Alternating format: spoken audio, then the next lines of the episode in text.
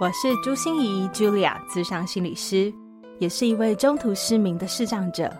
在咨商室里，我听你说；在 Podcast 里，也邀请你来听我说那些肉眼看不见，但是心里却更能看到的心理学小技巧与翻转人生的故事。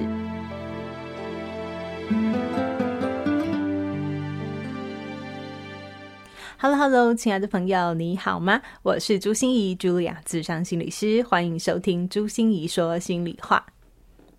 不知道你手上有没有一本我去年写的书，叫做《打不破的玻璃心：穿越逆境的二十个面对》。嗯，我之所以写这一本书啊，其实我是想写一本呃有关于培养心理韧性的书哈，告诉大家如何在这样的逆境里面培养我们的心理韧性。但是我不想写一本就是像教条一样的书哈，告诉你 Step One、Step Two 你可以怎么做。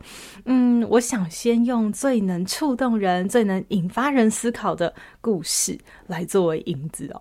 所以在这本书里面，我敞开了我的所有的一个很重要的故事，希望透过我敞开我自己的心，也能让你想到自己的心。那我觉得非常高兴哦，因为我上个月去呃师大教职员工的读书会来做这本书的导读的时候，哇，我听到了好多故事哦，就是他们看着我的故事，就会想起自己好多的经验，然后那些经验被唤醒以后，又会给自己不同的力量。尤其他们提到啊，就是我说穿越逆境的二十个面对，就是我的副标题嘛。那我写了二十篇我的面对的故事。那每一篇的最末，我都会写上一个叫“心言心语”的专栏，就是我用心理师的眼光、心理师的高度，然后再说，哎，这个面对我们要怎么去面对？所以他们就说，当他们经验被唤醒了以后啊，好像又被疗愈了一次，然后被好好的安放好的感觉。如果我有时间，真的要把那个师大教职员工这次呃读书会的心得哈，这些感动的片刻，我想把它记录和整理下来，放上我的粉丝专页。我相信对很多人来说也是很有触动的。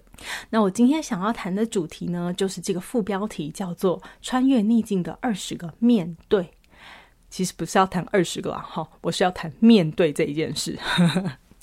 面对到底是什么意思呢？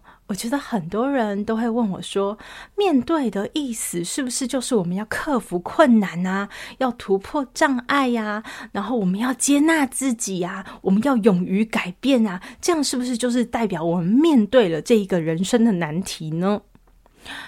呃，那我如果现在不想改变、不想接纳，或者是不想突破，我们现在没有任何动力，这样算面对吗？不知道在你的心目中哦，是不是也有这样的一个疑问？但是我觉得大家真的想太远了。面对就只是我们疗愈的起手式而已。其实面对，大家不要真的想得太复杂哦，也不要想得太说文解字哦。面对其实真的就是这两个字：面对，就是你跟他，你跟困境，你跟你的逆境面对面。当你愿意直视它，当你愿意正视它的时候，疗愈就有可能开始。因为当你面对它，就是跟他面对面的时候，你和他中间就有一个空间。你不是那么的全然等于他，他也不全然掌控你，你们就有一个空间可以让疗愈发生。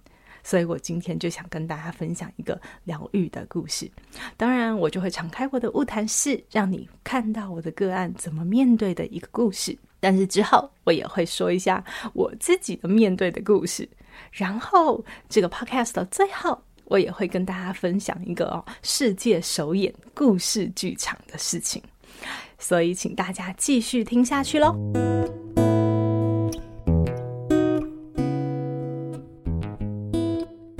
今天来到我的晤谈室的是一位游泳教练，他专门教小朋友游泳哦，当然就是一个很健壮的大男孩。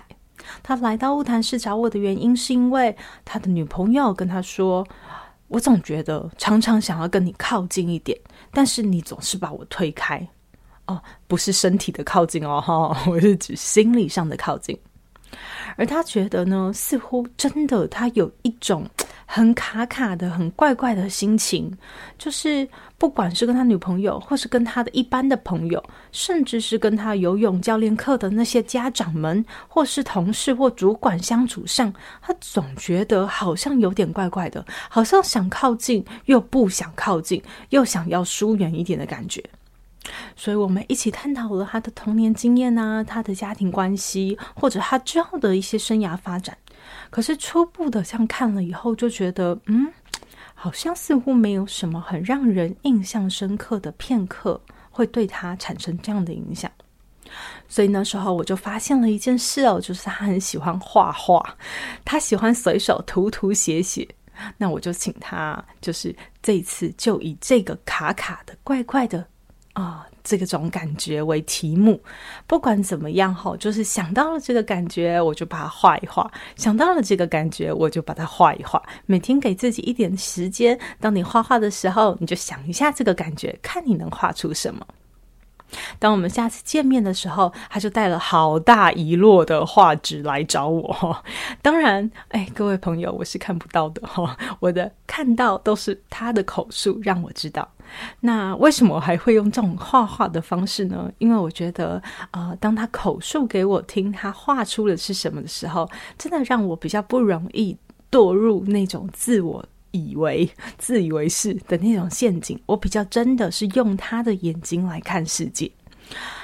他给我看那一大叠的画作，他当然不会一张一张叙述给我听，他只是给我看他画了多少。他说本来画着画着哈，都是一些奇怪的色彩啊，或者是一些线条而已。但是后来他画着画着，就停到最后一格，也就是他最后一张画纸上面。他的最后一张画纸上面画的是一个国中的男孩，一个清秀帅气的男孩，背着书包。他说这是他的朋友，他已经非常少会想到他了。他不知道为什么画着画着，居然会画出这个人。我们开始聊跟这个人相处的点点滴滴的过往。他跟我讲说，他以前国小的时候是一个非常内向、害羞，到有点自闭的小男生。可是因为这个朋友，他的乐观开朗、很阳光，所以把他带出去，跟所有的同学们一起玩，然后参加社团，出去参加活动，一起烤肉，还去别人家一起过夜。他觉得那真的是太美好的时光。两个人当然一直是好朋友，直到升上了国中，他们两个各分东西，因为考上了不同的国中，他们还是一样保持联络，可是当然就没有以前这么的频繁，每天都可以见面了。到国三的时候啊，他打电话打电话想要联络他的朋友，可是为什么都没有人接呢？那时候他就觉得有点奇怪了。有一次，就是他的妈妈接了电话，就告诉他他同学生病了。病好了以后，就会打电话给他。那时候他在国三，也在准备他的高中，所以他就不疑有他的放下了电话，全心准备他的高中。直到上了高中以后，他才又接到噩耗，他的同学重病过世了。当我们想到这里，他的眼泪就不停不停的掉。我问他，这些眼泪是什么？他说：“是震惊，是难过，还有很多的不舍。”我告诉他：“这些眼泪是为同学而掉的。那有没有眼泪是为你自己而掉的呢？”他告诉我：“我好后悔哦，我好后悔，我那时候为什么没有再主动联络他？我那时候为什么没有再关心他多一点？”为什么我没有见到他的最后一面？好多好多的后悔朝他铺天盖地而来。我问他：“你已经准备好，我们要来打开这个黑盒子，面对一下你的后悔了吗？”他说：“应该时间到了，我也应该要面对了。”我告诉他：“那我们这个礼拜试试看，以这个后悔为题目。”当你想到这个后悔的时候，你想到什么，就把它画下来。在下一次晤谈的时候，他又带着一张画纸，他跟我描述说，这张画纸上面就是一片汪洋大海。可是这个海上有很多不同的风景。有一个角落是风平浪静的那种好天气，有一个角落的海上飘起了大雨，有一个海面上有一个大风不停的呼呼的吹，然后吹起了滔天的巨浪。然后他在这个画室中间有一个很凸显、很明白的一个黑点，大大的就在那里。他说：“这就是我的后悔。”但是当我画下来的时候，我才发现，不是后悔，是无力。他说：“我觉得人生就像这片海洋，瞬息万变，你根本不知道下一刻到底会发生什么。”我觉得我就像上面的黑点，我好无力哦，我不知道我能做什么。我后来去学了急救，去学了 CPR，去学了好多人体生理学，也学了医疗保健的一些知识。可是，能挽回吗？我能挽回的是什么？他越说越无力。那时候，我看着这张画纸，就问他说：“诶，你是游泳教练，你有在大海里面救过人的经验吗？” 他说：“当然有啊。”我说：“那要怎么救啊？”他说：“一定要从背后接近他，因为我跟你讲，有意识的人哦，如果你正面有给他一个东西，他就以为那是浮木，他才没有管那是什么东西，他就会把你紧紧抱住，然后压下去，这样子你跟他都可能葬葬身海枯。所以一定要从后面接近他。不过我跟你讲，不管怎么样，有意识的人都比较难救，没意识的人比较好救。”因为没意识的人比较放松，就让你勾着他的脖子，然后就这样游到岸边了。我听到他这样说以后，我就说：“哎，那你觉得我们现在如果这片大海还是一样的变幻莫测，但是我们想要救你自己，加入这个放松的元素，你觉得我们可以怎么救你呢？”再以这个为题吧，我们再画画。又隔了好一阵子，最后他终于拿了一张画纸给我。那一张画纸上面一样的海，一样瞬息万变，一样滔天巨浪。可是不一样的是什么？就是那个黑影变得好多，好多黑点点就在上面。其实他跟我叙述的时候，我心里是有一点惊吓的，因为我在想说：哇，咨商了那么久，然后你的后悔、你的无力变多了是吗？啊！可是他告诉我，他以前都不敢跟人靠近，他很紧绷自己，因为他觉得总是会失去。可是他说，其实他一直都忽略，就是这个海面上其实有那么多人，这么多黑点点，其实是代表人。都可以在一起，大家都在面对着人生的无常、人生的无奈。那可是在一起比较有安全感，不是吗？人生还是会失去，但是因为有人，我们也会有更多的力量，不是吗？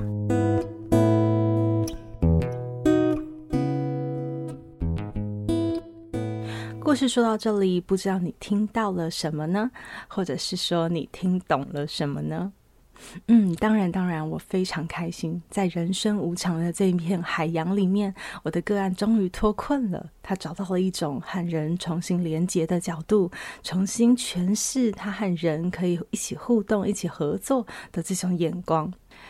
可是，我真的想要大家去学的，或者想要大家去听的，其实是为什么他最后可以脱困的原因呢？就是画画。我想要大家学的不是画画本身，好，而是画画代表了一种面对面。当他把他的不舒服、怪怪的、卡卡的感觉画在他的画纸上的时候，他才慢慢画出那一个同学，那个让他心里最觉得卡住的那个同学。当他开始想这个同学的时候，有后悔的情绪产生。他以后悔为题画出了这一片汪洋大海，然后他在里面是一个这样的孤单的黑点，当他看到这时候，他才发现，原来后悔本身当然是一件很难受的事，但是后悔更深的里面是一种无助无力的感觉。当他看到了这个无力和无助，然后再加上我们的互动，他就在自己和这一片大海里面创造了一个距离，然后加入了放松的这个元素，最后。他终于找到了这一片大海和他自己和别人可以在一起合作的方式，所以最后能不能接纳，能不能放下，能不能真的脱困，或者我们突破，或者我们克服逆境，其实都需要一个起手式。这个疗愈的起手式就是面对。所以不管你画下像他一样。写下来，像我们有写部落格啊、脸书啊，或者是像我一样，是每天晚上我会录感恩日记，或者是你会音乐创作，你会用吟唱的方法，你会写歌词，你会谱出旋律，或者是你会捏面人哈，你会捏黏土，你会用一些艺术雕塑的方式，都好。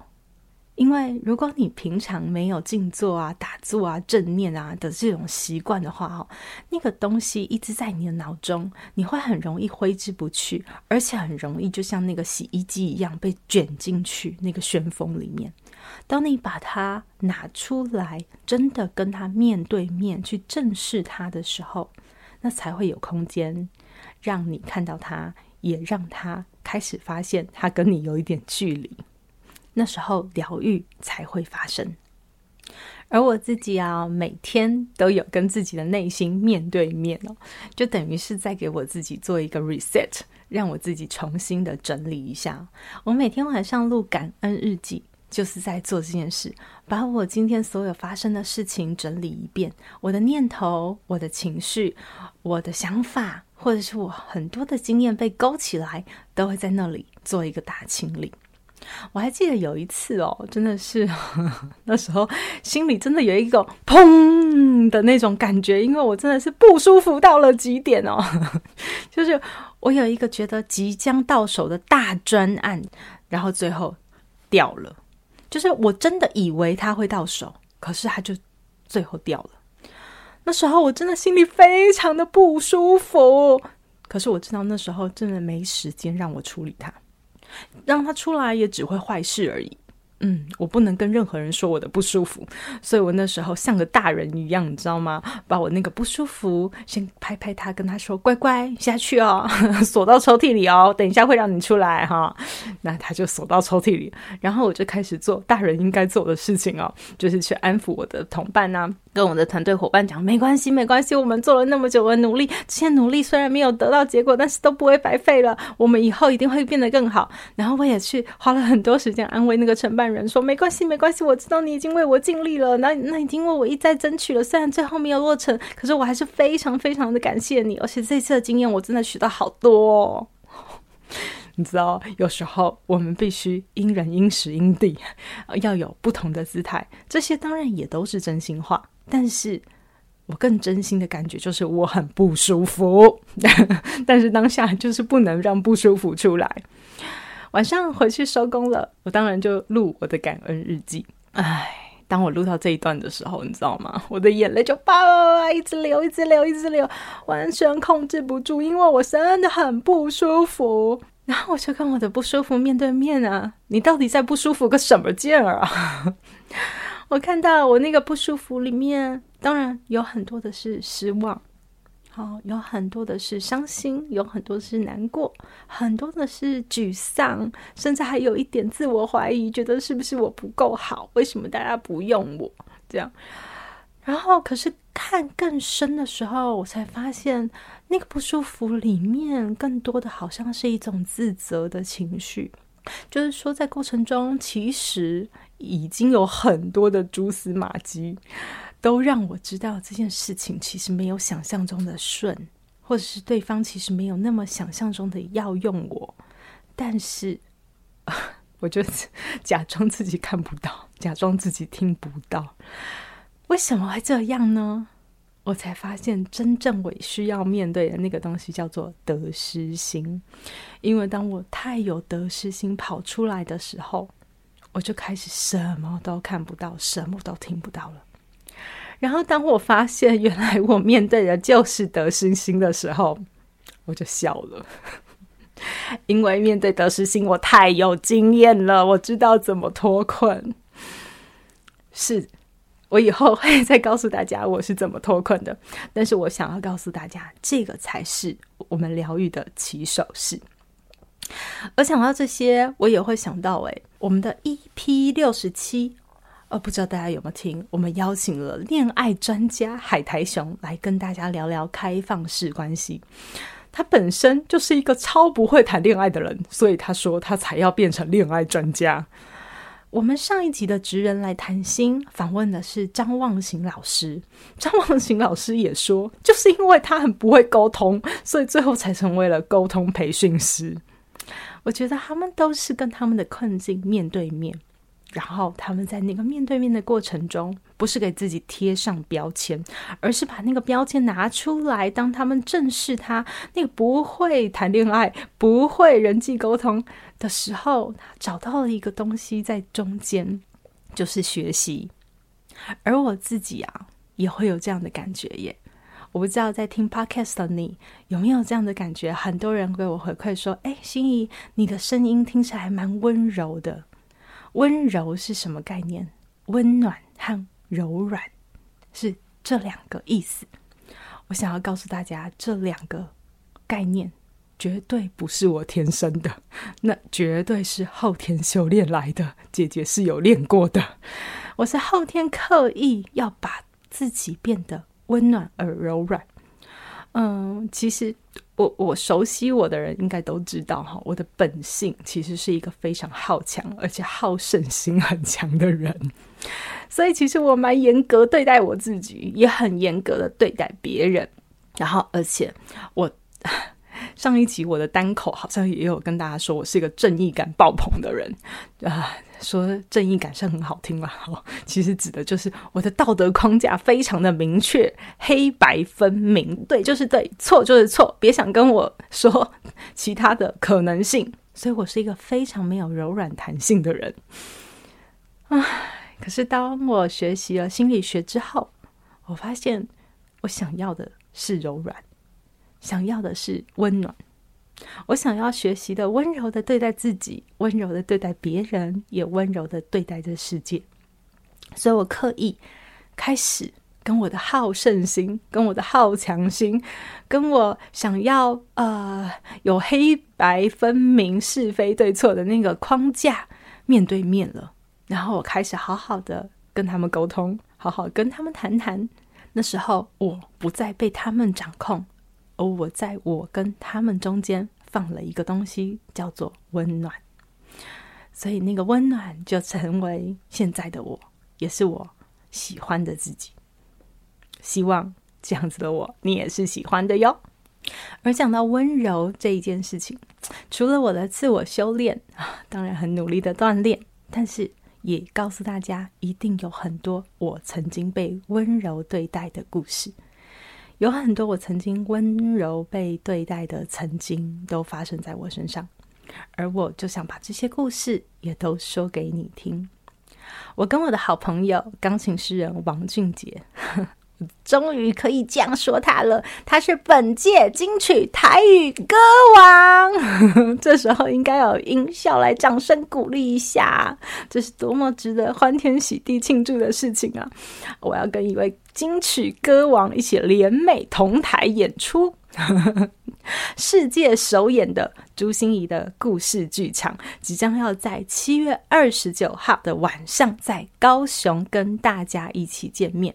我们将会用音乐和我的故事一起交织出一个非常特别的剧场。我相信每一次在说我的故事的时候，我自己都获得了满满的力量。我相信你来听也一定会得到满满的力量。那而且重要的是，这一场世界首演的故事剧场居然不用钱，有没有太划算了？所以，请可以来高雄的朋友，七月二十九号，请你一定要来高雄哦。